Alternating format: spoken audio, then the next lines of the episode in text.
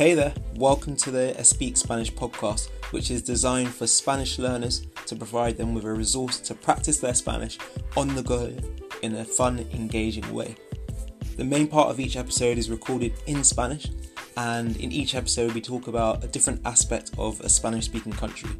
In this way, we allow you to push yourself in your Spanish learning while also learning interesting information about Spanish speaking countries and language learning. I hope that by listening to these episodes, you'll be able to greatly improve your Spanish, learn new words, new vocabulary, while also enjoying yourself and being entertained. So, hopefully, I'll see you in some of the episodes.